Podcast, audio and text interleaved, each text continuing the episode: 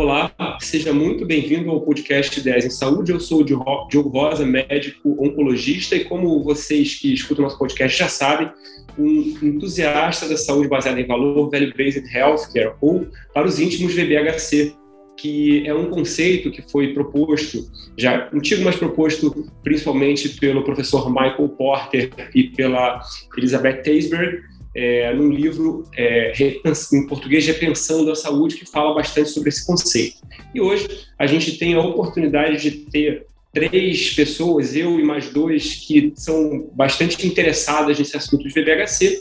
Uma delas é a Ana Júlia Lopes, que é especialista em gestão e fundadora da Be Value. Tudo bem, Ana? Tudo bem, Diogo. Bem-vindo ao podcast, obrigado por estar aqui. E Obrigada. E a outra pessoa é o meu colega de turma, meu amigo pessoal, Ricardo Valente, que é fundador da Barra Vision Center e também host do podcast Fala Doutores, que já tive até a oportunidade de participar. E aí, Ricardo, tudo bem? Fala, doutores. Tudo tranquilo, graças a Deus. Boa tarde, obrigado pelo convite.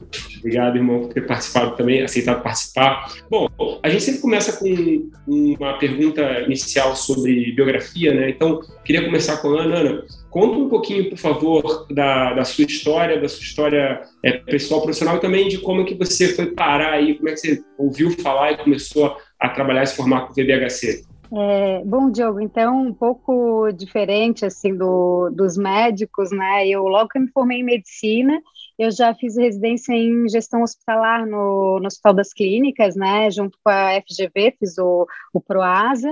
É, eu digo diferente porque normalmente os médicos vão trabalhando, daqui a pouco já estão envolvidos em gestão, né? Mas eu, acabou que eu escolhi esse caminho. E, enfim, depois, né, trabalhei aí como diretora executiva, gestora médica em vários hospitais aí, em vários estados no Brasil. É, e, claro, a gente vai vendo as dificuldades que tem e começa a querer se aprimorar, estudar, né, e, e se aprofundando um pouco, né, nos temas de gestão. Então, primeiro eu me aprofundei em experiência do paciente e depois comecei a me aprofundar mais nessa parte de, de valor em saúde, por isso que eu resolvi né, ir para Harvard, fazer esse curso, porque na época não tinha muita coisa no Brasil, sabe? A gente é, não encontrava assim tanta coisa sobre valor em saúde. Então, eu quis ir para lá para me aprofundar um pouco mais no tema e ver de que forma, né, isso, né, eu consegui aplicar isso e resolver os, os problemas aí que a gente enfrenta aí no dia a dia, né? Basicamente foi essa minha, a minha motivação. Legal. E você, Ricardo? Conta aí um pouquinho da tua história e como é que você entrou em contato com o BHC. Ah, eu, eu, eu sou diabético desde os 13 anos de idade, né? Eu tenho hipertensão intraocular também, próximo do glaucoma, desde os meus 16 anos de idade. Então, a, a, a vontade e a necessidade de conseguir encontrar uma saúde melhor acaba que sempre foi minha pessoal. Minha mãe é médica, e durante a faculdade, você sabe bem, é, eu sempre tive muito relacionamento com os pacientes, né? Apesar de não ser uma pessoa que gosta muito de memorizar as coisas, né? acho que é um momento que a gente está construindo algo novo em relação a isso, a esse modelo de educação novo. Mas eu sempre senti muita falta de ter uma qualidade no atendimento, um atendimento humanizado e diferenciado. Então, isso para mim sempre foi propósito de vida eu sempre fui atrás disso. É, resolvi fazer oftalmo, né? Sou oftalmologista e dentro da oftalmo comecei a evoluir muito bem, até que chegou um momento em que a, a equação não estava fechando, né? E aí acaba que você começa a ter que fazer um atendimento também de qualidade mais baixa e sempre tentando lutar por essa qualidade que, infelizmente, muitos dos colegas não conseguem lutar, não acho nem que eles lutam de uma forma errada. E aí comecei a fazer curso, aí fiz MBA, depois eu fui fazer mestrado em Portugal. E quando eu estava fazendo mestrado, foi o primeiro contato que eu tive com o livro do Porto. E aí eu li, foi uma catarse, sabe? E comecei a entender e saber que aquilo tinha tudo a ver com o que eu acreditava. É, encontrei doutora Ana Júlia pelo LinkedIn em relação a esse curso do, do Porter. é, de Harvard e foi uma pessoa que me ajudou e me apoiou para caramba para tentar encontrar o curso. E aí tem algumas outras histórias aí que a gente vai contar no meio do, do episódio. É, acho que vale a pena também eu falar da minha, da minha experiência, porque é, nós três fizemos o curso, né, esse curso do Porter, Ana Júlia em 2019, eu em 2020, nós ainda na, na AC, né, antes do corona, então a gente conseguiu estar lá em, em é. Harvard com, com, o professor Porter, e o Ricardo fez agora em 2022, é, ainda, ainda online, né. Eu sou... Toda a história verdadeira, hein? Como? Conta a história verdadeira. E aí, na verdade, eu, eu tive a oportunidade, é, ainda sem saber exatamente do termo VBHC, é, eu tive a oportunidade de trabalhar, na época que eu trabalhava na clínica COI, o Nelson Tais me, me colocou para participar de um programa chamado ITION, que é um programa de avaliação de desfechos clínicos no, no, no padrão internacional, porém com variáveis pré-estabelecidas. O que quer dizer com isso? Quer dizer que para você avaliar o desfecho clínico de um paciente com catarata, todas as instituições que participavam do ITION usavam as mesmas variáveis. Qual é a, a, consequência? Você conseguia comparar os resultados do Brasil, dos Estados Unidos, da Europa, da Austrália. Então, esse consórcio internacional para avaliação, para medida de desfecho é, em saúde era muito interessante. Eu tive a oportunidade de lá na COI ser o primeiro grupo a, a, a avaliar desfecho tanto para câncer de pulmão quanto para câncer de próstata, no caso no Brasil. Né? A gente implementou isso prospectivamente. Nessa época eu, eu já estava fazendo isso, inclusive quem tiver curiosidade tem um TED Talk muito interessante falando sobre ITOM e CHOM, é, que, que fala um pouco sobre isso. É, um, é uma parceria do Boston Consulting Group com a Harvard Business School e o Instituto da Karolinska. Então, eu já estava trabalhando com isso, mas ainda não, tinha, não, não, não lembrava de ter ouvido de forma mais estruturada o termo DDHC, até que o Ricardo me falou desse curso que a Ana Júlia tinha feito, e também eu resolvi aplicar aí e, e, fui fazer o curso, e tinha várias coisas, na verdade, que é, a gente já tinha essa, essa, essa visão, por assim dizer, é, o Nelson fez, foi, ele, ele, da primeira turma desse curso com o professor Porter, depois, eventualmente, é, ele, ele, trabalhou mais de perto com algumas pessoas ali que deram aula para a gente, né, o, é, o Bob Kaplan, por exemplo, que estava também lá na, dando aula para a gente, então é, eu acabei aprendendo muito com ele, mas foi assim que começou, de certa maneira, a minha jornada no VBHC. E, Ana, do ponto de vista prático, que como é que foi esse desdobramento depois que você fez o curso, a, a fundação da Bivelli? Como é que foi? Hum, bom, aí, na verdade, na, eu fiz o curso, eu estava trabalhando ainda com a gestão médica, né, em um hospital, e, e aí eu quis trazer, né, eu levei os conceitos, né, para o hospital, né, então comecei a colocar isso nas reuniões médicas, fazer reunião com gestores médicos periódicas, né?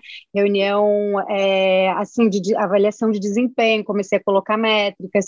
A gente começou a medir desfecho pela Aishon e assim, né, mas o que foi importante assim foi a parte cultural que eu queria mudar, entendeu? Assim, de, de os médicos começarem, os gestores, então, eu fazia alguns momentos, assim, né, para a gente discutir, né, entender um pouco, começar a colocar isso.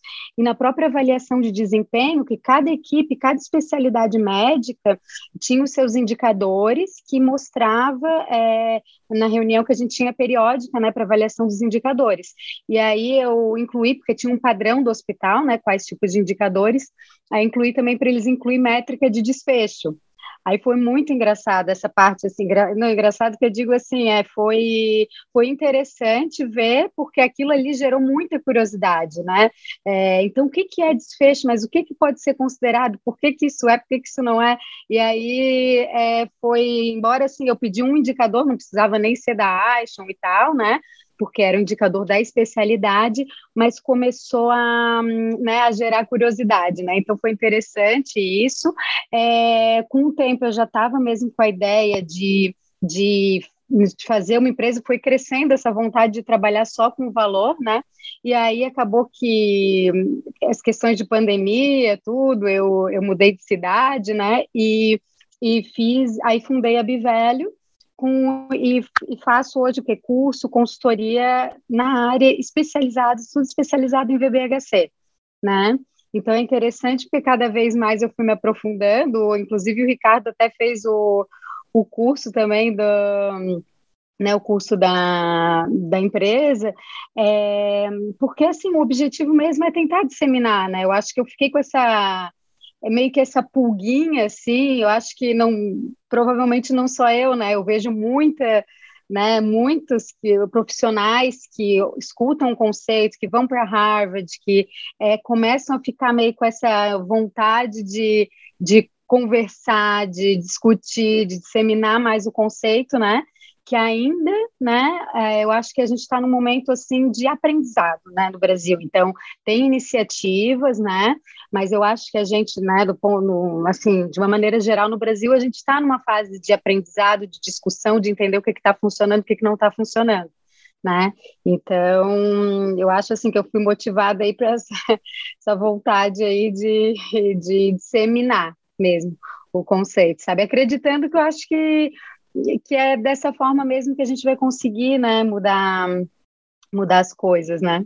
Aí eu não sei o que que, se vocês também foram picados por essa, por esse mosquitinho do, da vontade aí de disseminar. É, no, no, meu caso especificamente, eu, eu estruturei várias coisas que eu já escutava, principalmente o Nelson falar, e, e que faziam todo sentido. Eu acho que o, o mais interessante do PPHC é que quando você escuta as pessoas falando pela primeira vez, faz sentido, né?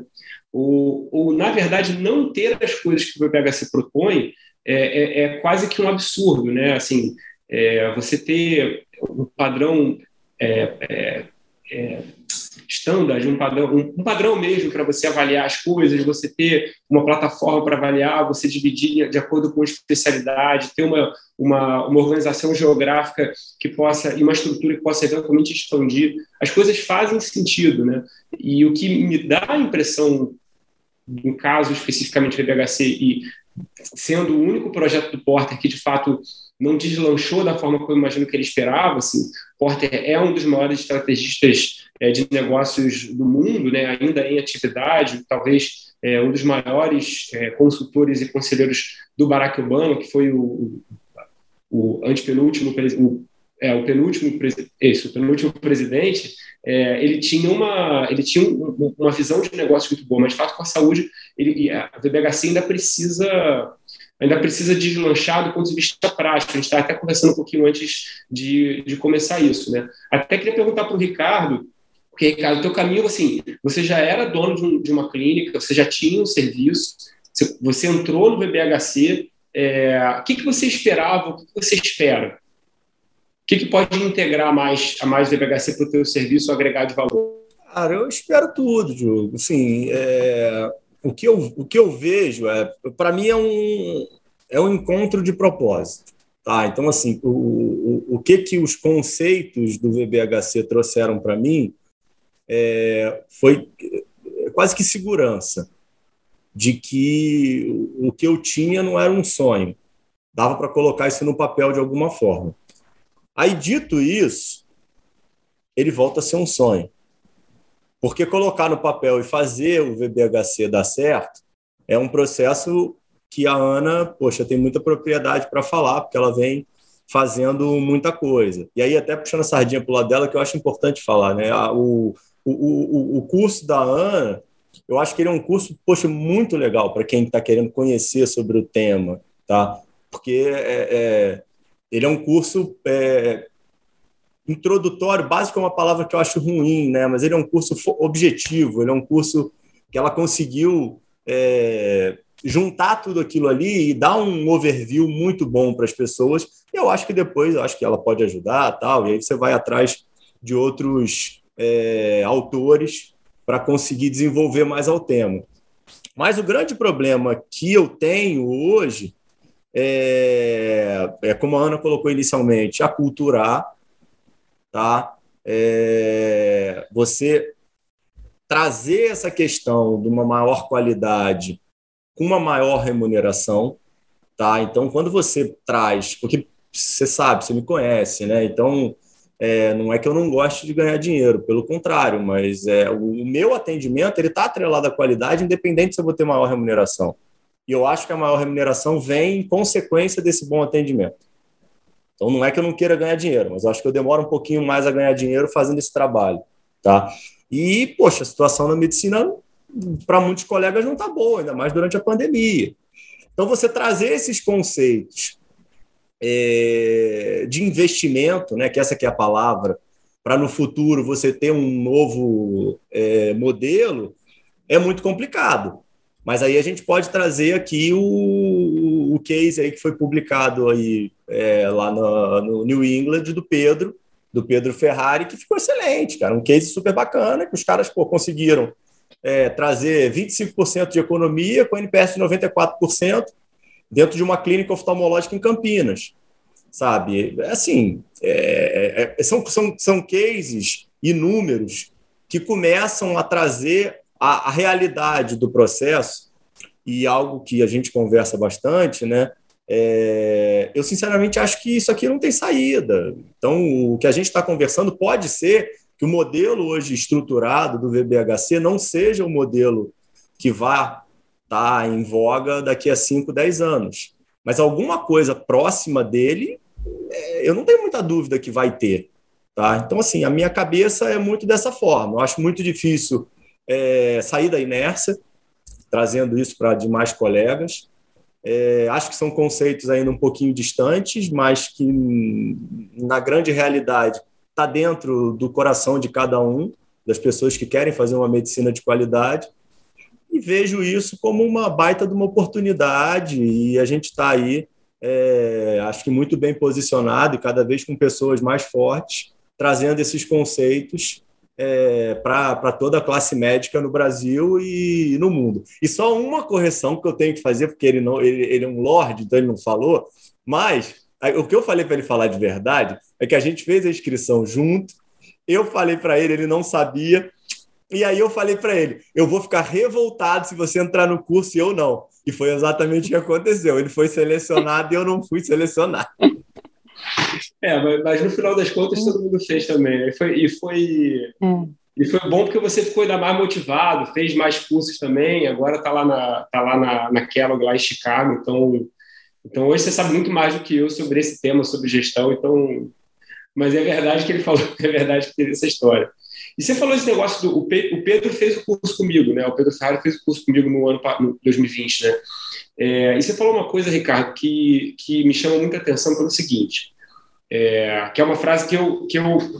A primeira vez que eu ouvi falar sobre saúde baseada em valor foi quando o Nelson disse uma coisa que é o seguinte: ele falou, nosso objetivo é diminuir o custo, melhorar a qualidade e aumentar a remuneração. E aí ele falou essa frase e ele deixou o, a frase é, sedimentar na, no, no, auditório, que só tinha médico oncologista. E ele falou: Eu sei que parece loucura, mas tem muita gordura para queimar e tem muita coisa, tem muito processo que precisa ser revisado.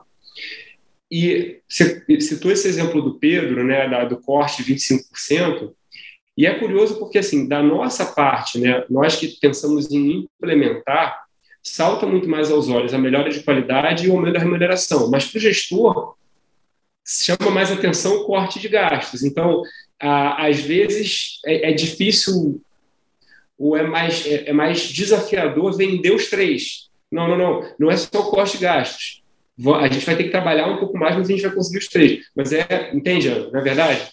Uhum. É, aí até, Diogo, pegando o gancho, disse que você falou, né, uma coisa que eu, que eu sempre falo, né, não precisa querer implementar tudo de uma vez só, né, porque às vezes as pessoas se atrapalham um pouco, né, querendo fazer várias condições de saúde, implementando vários componentes, o VBHC, aí a coisa não anda, não sai e fica naquilo.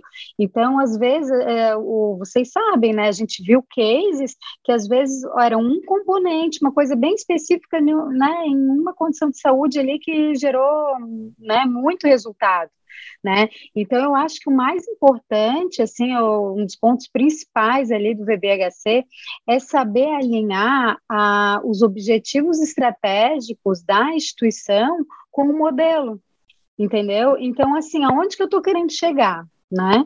Eu estou querendo chegar onde? E o que que eu vou, por onde eu vou começar dentro do modelo para eu chegar onde eu quero chegar? né? Então, eu acho que esse é um exercício e às vezes são é, reuniões e tempo para conseguir. É, parece ser algo muito simples, mas às vezes não é assim. Tem muita né, discussão entre profissionais. Não, acho que a gente tem que seguir por essa linha ou por essa. É, então, acho que esse alinhamento inicial aí é bem bem importante, sabe, Diogo, para a instituição não se perder no meio do caminho, porque, como tu falou, são vários lados, né? É custo, é, é modelo de remuneração, é, é desfecho, o, né, os hospitais em geral têm muitas patologias que eles trabalham, né, patologias de alta gravidade, de alta prevalência, enfim, e tem que saber conciliar tudo isso, né? Acho que é um ponto bem importante. Principalmente porque a gente está falando de um profissional de saúde, é, não só, assim, que, ou melhor, dentro dos, dos, dos grupos de profissionais, o profissional de saúde, ele é muito treinado para aquele fim, né? Ele não é treinado para eventualmente repensar o processo ou olhar um pouco mais. É, você muitas vezes mudar a cultura de um médico, é, o médico está treinado para chegar e falar assim, ah, vai lá, examina o paciente, faz uma prescrição. Numa, agora é, a briga era para você botar no prontuário o que, que o cara tinha feito. Né? Escreve lá no prontuário, registra no prontuário e assim, você agora avaliar também, melhorar, olhar o processo, eventualmente relatar o desfecho, isso é um, é um passo que deveria ser simples, mas que é, acaba sendo muito complexo, né? Você mudar essa cultura, porque você depende principalmente do médico, acaba sendo muito desafiador, né? Uhum. Com certeza, é, é uma disrupção muito grande, né, de um modelo assim, então até o, o Ricardo, né, pensando assim, quando que isso seria, né, amplamente implementado e que modelo, né, que seria, eu vejo assim que essa questão também, a, né, a, a questões aí tecnológicas de inovação que tem uma exponencialidade gigantesca, né? Acho que vão, a gente não consegue nem, a gente não consegue mais visualizar o que, que vai acontecer daqui a cinco anos, na é verdade. É, eu acho difícil, as coisas estão acontecendo tão rápido que às vezes o que eu estou visualizando para cinco anos aqui dentro do modelo talvez aconteça antes né? Porque a gente não, não consegue acompanhar é, né, a, a, tecnologia do jeito que ela está indo. Então, eu acho que vai ser um, né, um grande propulsor aí, né? Então, a gente vê várias coisas acontecendo, a Aishan que já está com plataforma de, de comparação, né, de desfecho, que antes não tinha, ainda o valor acho que é caro para alguns países, né, talvez para a Europa não, mas né, aqui para o Brasil, enfim, mas aos poucos eu acredito que né, a tecnologia vai, vai ajudando a gente a, a mudar um pouco também. E quando você faz uma consultoria, assim, o quanto que o foco, porque assim, eu imagino que o gestor está interessado é, nessa questão da qualidade e do custo, eu imagino assim, né? Uhum. Mas assim, se você não trabalhar os profissionais, né, você a coisa não vai andar, né? É, uhum. Quanto que você que você dedica, por assim dizer, na, na questão da, da do foco para mudar a cultura do profissional também. E aí também uhum. até queria ouvir o Ricardo se ele já, já no serviço, na clínica dele, ele já, já conseguiu implementar alguma coisa nesse sentido. Uhum. É, bastante, tá, Diogo? A gente, tanto assim, né, o, o frame que eu tenho ali na da Bivelo de trabalho, né? Então tem a parte estratégica, a parte de liderança, os componentes, em cada parte tem a, a parte da cultura, né? Então a cultura já começa com um alinhamento da alta liderança. Né? Então já começa quando você está começando o projeto já com a alta liderança, né? Aí quando vai descer isso para para média liderança, né, gestores e tal, também um foco e depois é passar para né, para quem está na linha de frente. Então todos todo esse passo tem que ir trabalhando, né? Não sei te precisar o quanto, mas né, é como as duas coisas juntas. Você faz e, e, e treina, faz e comunica, né? Tem que estar tá o tempo inteiro é, processo de, de mudança, né? E tem também, né, o Guilherme, que é, não sei se vocês conhecem, o Guilherme fez é, o curso em Harvard também, ele implementou, ele inclusive participa do meu curso agora que eu remodelei, então tem outros professores também que estão falando. O Guilherme, ele implementou né, uma, uma IPU também e ele trabalhou muito com os conceitos de gestão da mudança. Entendeu? Então, os próprios conceitos lá do Kotler, de, de outros é, gestores aí especialistas em gestão da mudança, são bem interessantes, sabe, para serem aplicados, tam, principalmente no contexto do VBHC, né? Que ele disse assim, nossa, eu trabalhar com VBHC e quando eu vi eu já estava trabalhando com gestão da mudança, né? Então, né, eu já estava em outro tema da gestão, porque exige, né, essa essas, né, essas ferramentas, vamos dizer assim, esses modelos né, de gestão para ajudar aí, né? É, é, importantíssimo, né? Faz parte, né? VBHC não tem como inovar sem mudar, né? Então. Qual a tua impressão, Ricardo? Cara, a minha impressão é que a gente, de certa forma, está um pouco distante e a gente tem que ser um pouco humilde dentro de todo esse processo, tá? É, o que, que eu penso a respeito dessa humildade é que não adianta a gente implementar um projeto desse, que eu acho que a gente consegue implementar, sem a gente ter um processo de autoconhecimento das nossas organizações. E aí eu trago um pouco para a maioria do Brasil, e que é a minha realidade, que são pequenas organizações. Então, eu cheguei a conversar com a Ana por um tempo, a gente quase fechou para ela fazer consultoria lá na, na clínica, é, mas acaba sendo uma dificuldade danada, por quê? É, porque eu não tenho mão de obra, cara. Sabe? A minha equipe é uma equipe enxuta, a minha equipe é uma equipe pequena. Então, assim, é eu que tenho que fazer. Tá? Graças a Deus eu gosto do assunto e gosto do tema. Só que é, é, algo muito delicado, porque Ana, Ana, Ana, não, Ana não é careira, tá? Pô, você vai depois pagar o, o, o jantar, hein, Ana? Eu tô só te levantando bola. mas é. Não, verdade, mas assim, mas é um investimento, é, é, um, é um, uma cifra que atrapalha o, o nosso resultado de imediato, obviamente, que é um investimento, que depois a gente espera que as coisas melhorem. É, mas qual é a grande preocupação? Minha grande preocupação, tá? Minha grande preocupação, na verdade, é a gente tem um investimento num processo desse é, e as coisas não irem para frente, sabe? Então acaba virando, não é nem custo, é desperdício o nome disso, tá? É, então, é, assim, a dica que eu dou aqui em relação a isso o que, que eu tento fazer hoje e o que eu faria se eu não conhecesse, se eu tivesse alguma pretensão de me aventurar dentro do valor. É, eu procuraria é, informação e educação sobre o tema, tá? E eu procuraria organizar a minha instituição antes de qualquer coisa de valor, tá? Então, conhecer teus custos, conhecer seus gargalos e aculturar a organização e a equipe em termos de qualidade não necessariamente com toda a teoria do valor. Eu acho que, como a, a, a Ana pincelou, né, a, a, tese do valor é uma tese que está muito. É, um pilar do valor é, é, o uso da tecnologia. Né? Então, eles colocam muito de que a gente precisa inovar e que isso vai trazer resultado para a organização. É, mas, assim, como é que a gente consegue inovar se mais de 70% das clínicas brasileiras usam prontuário de papel? Sabe? É, então, assim, é, é uma conversa um pouco complicada, e acho que por isso que a tese do Porter, eu, eu, discordo de você, me permita discordar, Diogo, na questão de que o negócio não foi para frente. Eu entendo quando você coloca isso, tá? Do, da tese do valor do Porter não ter tido toda a repercussão. Cara, mas eu acho que tem, sabe? Eu acho que é, é, é, é porque ele, na verdade, é, se é que eu posso falar isso também com toda é, humildade do mundo, é, eu acho que ele não foi humilde. Eu acho que ele achou que por causa dele, por causa do nome dele que é muito comprar forte, né? ideia. Exatamente, né? E todo mundo ia comprar a ideia, cara. E assim, eu faço esse curso lá naquela que o Diogo está falando, e quando eu levei, eu comecei o curso em 2020, aí travou, né? E eu voltei o curso agora, né? E quando eu levei a ideia, tipo, eu, falei pro, pro, pro, pro chairman lá da, da, da Kellogg, né, do curso, eu falei para ele, ele é oftalmologista, eu falei para ele, cara, me, me, me situa no, no, nas instituições que estão fazendo VBHC nos Estados Unidos, porque eu estou querendo visitar e ver o que está acontecendo para eu trazer para o Brasil.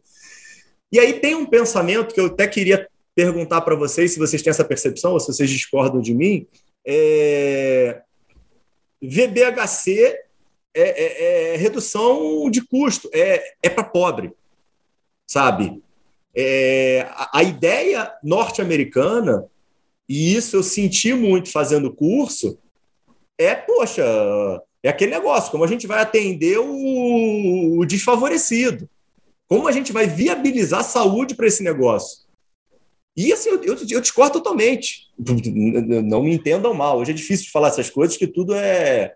faz um mini corte, né? Então, assim, poxa, sou totalmente a favor do desfavorecido. É, sou totalmente a favor do desfavorecido e acho que a gente tem que arrumar acesso. Esse é o grande problema do SUS.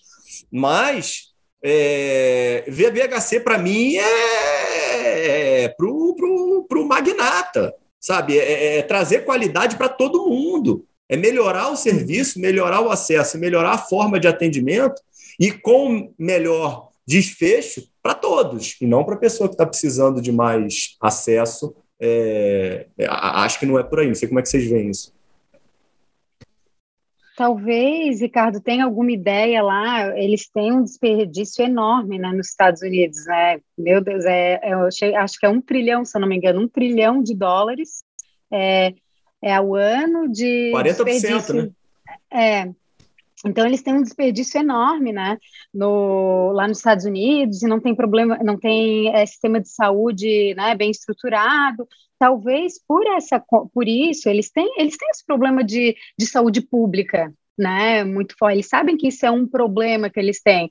Aí eu acho que talvez por esse motivo que eles estão, né, drenando como se fosse ali um problema. Então a gente tem que resolver a saúde pública, então o VBHC que vai resolver, né? Não sei se é essa mentalidade. Mas eu discordo, mesmo nos Estados Unidos, porque imagina, o Walmart, né? A gente viu cases do Walmart. Imagina, o Walmart lá implementando o VBHC, né? Então, e a gente vê instituições grandes e, é, enfim, acho que acho que assim não faz muito sentido, né? Mas talvez a percepção dele venha por essa questão do, do sistema de saúde deles, né? Essas fragilidades todas que eles têm para atender os menos favorecidos, né? Mas acho que não, acho que não, enfim, não é o meu ponto de vista, não.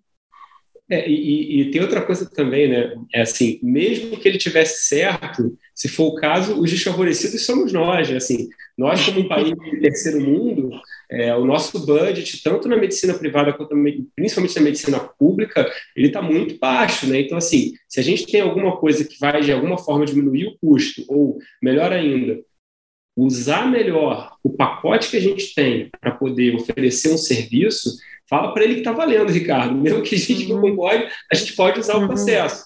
É, só, e, e, é interessante porque, para quem não sabe como funciona esse, esse, esse modelo de curso de, das escolas de negócios, são, são casos, né? A gente vai, como, como é para médico caso clínico, né? A gente vai estudando casos. É, é, e a gente estuda tanto a Oak Street, que é, um, é uma clínica para pessoas que têm Medicare, Medicaid, né, que são pessoas, são, são, são como se fossem planos de saúde, não são bem planos de saúde, mas enfim, é um, é, é, é um, é um é oferecido, um serviço oferecido pelo governo para as pessoas mais desfavorecidas, é, quanto a Cleveland Clinic. Então, as duas, as duas opções, elas estão ali, a Cleveland Clinic é um dos maiores, não é nem um hospital, né, é um conglomerado é, de hospitais é, que fica em Ohio. Então, você tem as duas, os dois lados e é, serve a todos. E no meio do caminho, eu citaria, por exemplo, a Martini Clinic, lá da Alemanha, que é, que é uma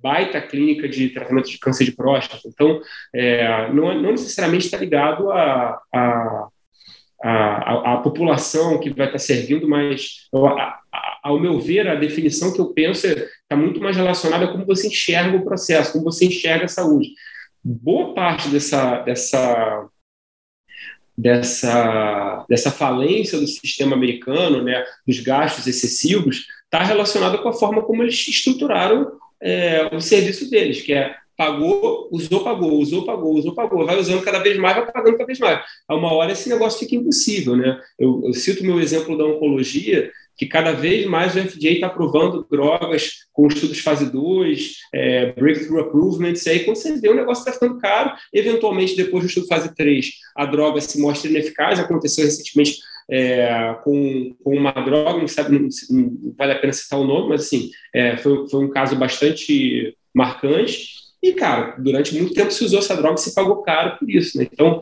acho que tem também esse, esse lado de você olhar e falar, cara, nem tudo a gente precisa é, pagar sem, sem olhar, pelo menos, para ver é tá, como é que está sendo usado. Cirurgia robótica, por exemplo, é uma coisa, você vai conversar com cirurgiões que fazem cirurgia robótica, você pode fazer uma prostatectomia usando uma quantidade de material ou dobro, e no, no final das contas é, são mil dólares a mais. O que muda, na verdade, é a dedicação da pessoa, talvez naquele momento ali, a fazer uma coisa com um custo menor. Né? Isso.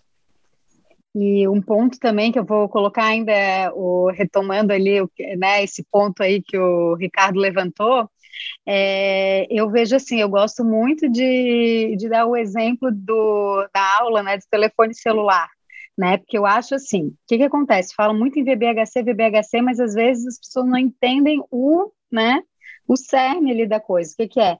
Então, eu lembro assim, ó, quando eu era pequena, os celulares eram enormes, né? Eram, eram enormes mesmo, né? E, e era sinônimo de status. Quem tinha aquele celular grandão, assim, na cintura, era uma pessoa diferenciada, né? Então, com o tempo, o que foi acontecendo, né? A, claro, as empresas foram melhorando a entrega de valor em cima daquilo, foi vendo o que, que funciona, o que, que, o que é valor para aquilo ali para o cliente, né? E hoje a gente tem smartphones super complexos, muito mais acessíveis para a população do que era antes, né? Então, é, o que, que eu gosto de dar esse exemplo? A questão é que isso que acontece em outras indústrias, esse processo, não acontece na saúde. O ponto é que a gente não, se a gente não seguir esse caminho, não tentar se enquadrar nesse ciclo aqui, a gente vai ficar cada vez mais insustentável. Então, assim, não é uma questão de, pobre, de ser pobre ou de ser rico, né? É uma questão de sustentabilidade, né? Porque se a gente não, não souber oferecer produtos melhores a um custo menor e ampliar isso para a população, a gente vai cada vez ter esses custos altos e cada vez que crescem cada vez mais, inflação da saúde é enorme, né? Então, eu acho que só para complementar aqui o, o conversa aí do que o Ricardo levantou. Eu gosto de polemizar, né, pô? Criar um pouco de conflito aqui na nossa conversa. Ah, muito calma. Mas, Ricardo, Ricardo já, que é você, já que você gosta de polemizar, é, você, enfim, já teve algum relacionamento, assim, conhece muita gente é, relacionada à operadora de saúde, é, e, ao meu ver, uma das grandes dificuldades é você vender é, um projeto de VBHC para uma seguradora. Principalmente porque não é perceptível num primeiro momento que aquilo vai ser positivo para a seguradora. Lembrando que, assim, eu não acho que é uma questão única exclusivamente de que ela está sendo mal intencionada, não é isso.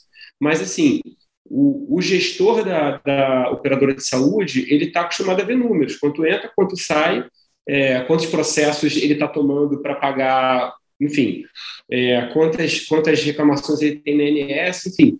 É, mas no final das contas, se você não tiver o cara que paga do teu lado, você não consegue implementar nenhum projeto, né? Como é que você vê isso? Eu acho que isso está mudando, tá, Diogo? Eu acho isso, acho que, acho que é um ponto super relevante, você tocou. Eu acho que isso está mudando e depende da operadora e depende da organização, tá? Então, é... hoje, hoje a grande complicação que a gente está vivendo, né, é esse, essa é, infinidade de gerações no mesmo momento, tá? Mas, é, mesmo assim, tem muitos muitos é, executivos que não são tão velhos, mas que mantêm essa mentalidade, é, no meu ponto de vista, ultrapassada. Tá? É, eu acho que um caminho muito interessante é, é esse que você colocou, em relação a você associar o pagador nessa conversa e não ter só o intermediário, que no caso é a operadora, e o, o prestador de serviço. Tá?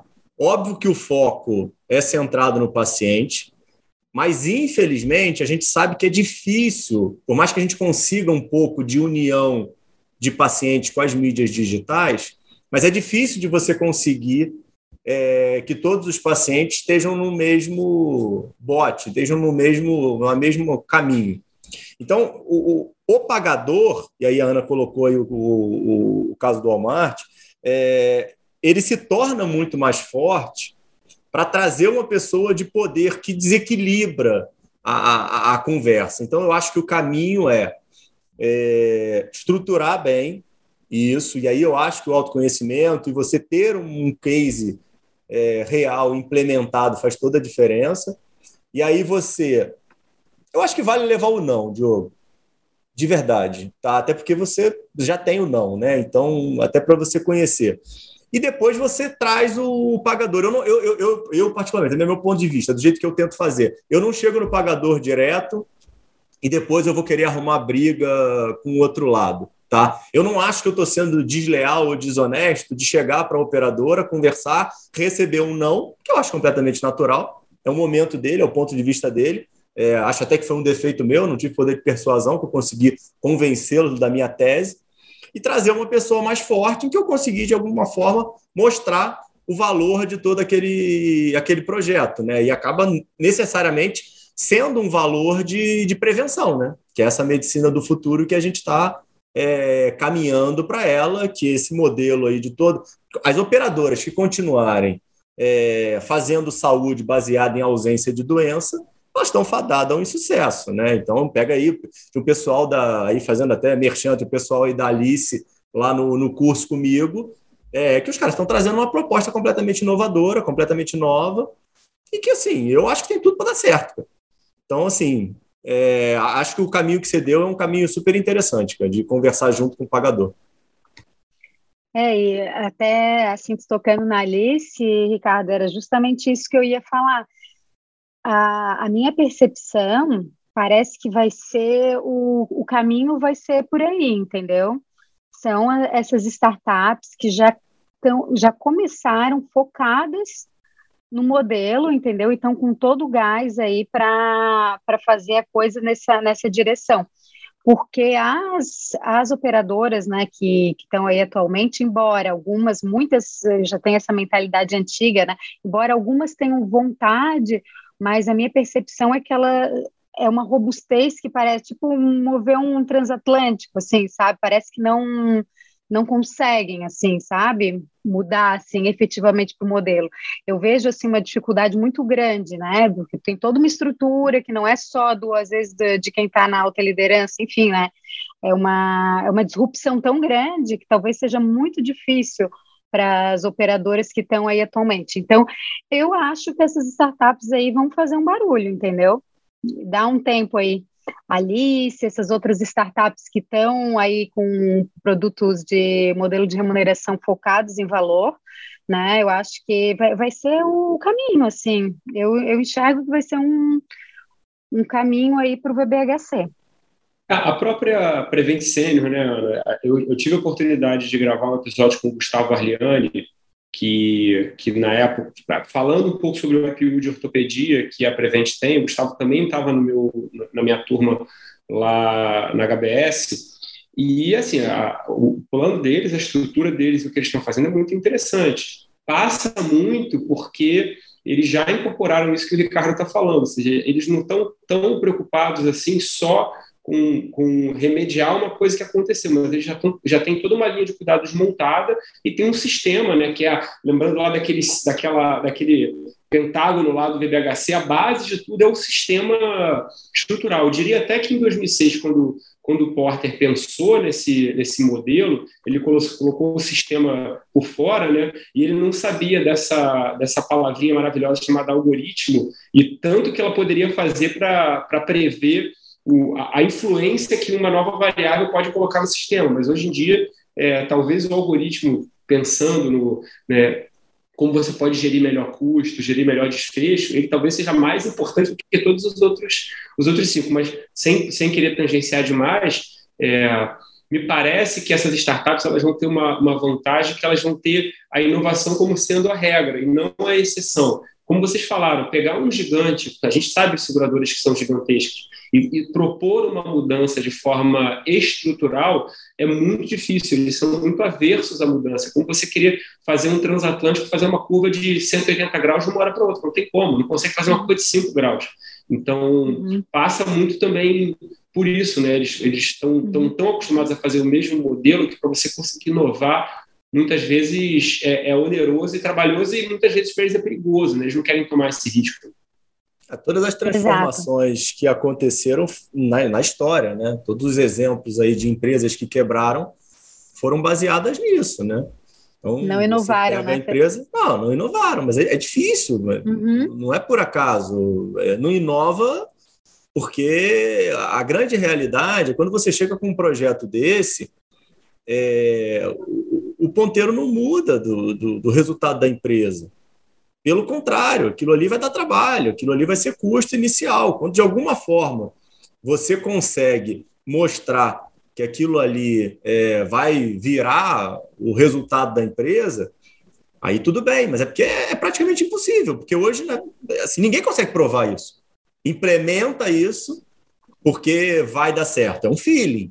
A gente, pô, acredita, a gente acredita na proposta, tá? Mas, tipo, é, aí traz até o, o, que, o, o que o Kaplan fala muito, né? O cara é expert em custo. Então, no momento que você tem aquilo ali tudo estruturado, que você conhece pra caramba toda a tua instituição, você muitas vezes consegue arriscar, você sabe onde é que você consegue apertar, onde é que você consegue soltar. Acho que é, é, é muito nesse caminho e acho que por isso que a gente continua com muita dificuldade, patinando, e concordo totalmente com a Ana, que é o que a gente está vivendo hoje no modelo do sistema bancário. Então, poxa, quem tem banco, pô, tem banco porque você está lá, mas assim, você só usa o aplicativo do teu banco, e alguém vai à agência, vai à agência, eu, que, eu tive que ir na agência do meu banco outro dia para, sei lá, trocar um cartão, alguma coisa, você perde uma hora e meia do teu dia, um negócio que não faz nenhum sentido, sabe? Então, isso vai acontecer com a saúde, isso está acontecendo no, no, mundo inteiro, né? E vai acontecer aqui também, isso é fato.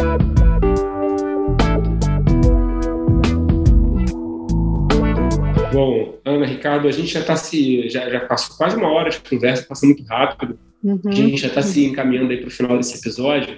Obviamente que a gente ainda vai ter muita coisa para conversar, mas a gente sempre termina é, os episódios falando um pouco sobre perspectiva. Eu queria pedir, então, é, para vocês, já que a Ana começou da, da, primeira vez, agora o Ricardo começa, colocando quais são as perspectivas aí em relação à VBHC que você espera, que você torce ou você acredita que vão acontecer?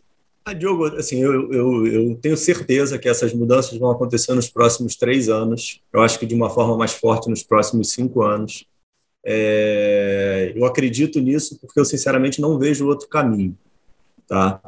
Então, eu acho que quem optar por começar a medir seus resultados e tendo é, consciência que a medição dos resultados pode ser muito difícil, porque você pode perceber que você não é bom, você pode perceber que seus resultados são ruins. E isso não é simples. As pessoas têm que se conscientizar. É um trabalho de humildade gigantesco é, que é fácil de falar aqui, mas na hora que está medindo, e assim, assim como o trabalho científico, né, a gente gosta de medir o trabalho quando ele dá certo com o que você é, predeterminou inicialmente. Ninguém gosta de apresentar trabalho que furou, né? Mas assim, o trabalho que furou tem um baita de um resultado para a ciência, pô. Então, acho que tudo isso tem que ser apresentado. Eu vejo de uma forma muito positiva. É, eu, eu acho que a gente está passando por um momento muito delicado em toda a saúde, mas vejo isso como uma baita oportunidade. Acho que vai ficar muita gente pelo caminho, mas eu acho que a gente vai sair muito mais fortalecido desse momento e acredito que a população vai se beneficiar muito de tudo isso que está acontecendo. Legal. E você, Ana? Eu concordo com, com o Ricardo, até na questão de tempo aí que ele pontuou, questão de cinco, três anos parece pouco tempo, né? Mas eu acho que é, as coisas estão indo muito rápido, porque se a gente fizer um paralelo é, com, as, com a época das certificações, né? Na década de 90 também era assim, né? Estudos sobre certificações e aquela coisa como se fosse, né? Uma coisa de outro mundo, muitos gestores desconfiados, né? Diretores não queriam implementar e tudo mais. A coisa foi indo que dali o que uns 20 anos já todo mundo já tinha, né, hospitais grandes, né, que é, eram certificados, né? Hoje em dia difícil um hospital de mercado, um hospital privado em uma grande cidade que não que não tem uma certificação, né, de qualidade. Então, eu acredito que nesse mesmo caminho é a questão do VBHC a diferença é que eu vejo assim que o VBHC ele vai vir numa velocidade maior por conta do tempo, entendeu? Do, é, o, né, o ano que a gente está e o, todas as transformações aí que estão acontecendo. Então, ó, em 2017 o Einstein implementou o primeiro escritório de valor, faz cinco anos já. Então, se pensar nessa perspectiva do Ricardo, daqui a cinco anos é muita coisa, né? E, de, e, nesses cinco anos muitas coisas aconteceram. E eu vejo assim, é uma, vai ter uma convergência, né? Então são pessoas trabalhando, tem muitas startups, que várias startups me procuram, então tem muita gente trabalhando em sistemas, tá? Para alavancar isso. É, tem assim, indústria farmacêutica trabalhando, tem hospitais, tem, então assim, são vários pontos da cadeia que estão aí começando a conhecer o modelo, implementando. Então, né, uma hora isso aí vai, vai vai, né, pontos vão se encontrar e, e ganhar essa robustez aí. Por isso que eu acho que esse tempo aí que o, que o Ricardo pontuou, das instituições estarem né, é, mais assim atuantes com relação ao VBHC de cinco anos, acredito que tranquilamente, assim. E aí a gente vai começar a ter os benefícios, né? O problema é quem não começar, né? Que aí você, né, tem sempre tem os early birds, né, e, o, e quem vier depois talvez vai ficar assim, né, tendo que patinar um pouquinho mais. Mas eu acredito que, que é esse o caminho aí. É, e, e só, só dando eco que vocês falaram, mal ou bem a pandemia, ela acaba vindo para acelerar esses processos, né?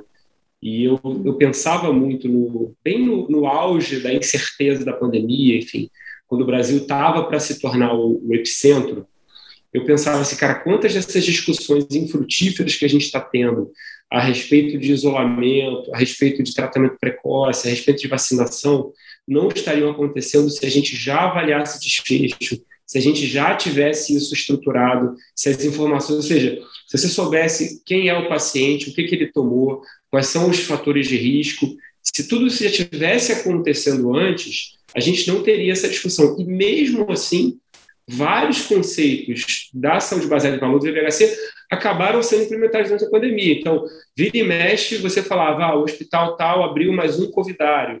É, o que, que é o covidário? É uma IPU. No final das contas, é isso. É uma unidade de práticas integradas. Você tem enfermagem, você tem profissionais de saúde, médico, você tem fisioterapeuta que está mais ou menos treinado. E de acordo com a demanda, eles iam aumentando, que é um outro braço também, é, aumentando ou não a quantidade geográfica, mais ou menos serviço. Então, a pandemia, eu acho que ela vai acabar meio que acelerando, por assim dizer, essa, essa necessidade, porque tudo ficou mais, mais dinâmico e, obviamente, que tem uma questão de crise financeira também, então isso vai acabar sendo acelerado, né? Sim, há muitas coisas, né, Diogo, vieram à tona aí na pandemia, né? Então, essa questão dos, dos resultados também, de ver as diferenças, né, de taxa de mortalidade entre UTIs, né, o quanto que, que isso está totalmente ligado, né, a gente ter essas, a dificuldade de a gente ter os dados, né, e, enfim, é, eu acho que várias coisas interessantes apareceram aí para para impulsionar né, a, a, implementação né, do modelo. Bom, é isso, gente. Muito obrigado, Ana, Ricardo. Excelente papo. Certamente a gente vai ter muito mais para conversar. Obrigado por terem topado estar aqui com a gente e foi um prazer conversar com vocês. Obrigada, Diogo. Eu que agradeço o convite. Obrigado, amigo. Obrigado, Ana. Eu, a gente depois tem que fazer um aí só falando do curso, hein? Acho que vale a pena. é verdade. A gente conversou tanto, a gente não É verdade. Acho que é legal. E então já fica aí o convite para a gente fazer um, um, um, segundo episódio focando no curso. Quando tiver mais perto, talvez, da, é. da abertura da inscrição, a gente fala. Boa pra, ideia, boa ideia. Pra, pra legal, legal. Obrigado, Isso. pessoal. Até uma boa. próxima. Tchau, tchau.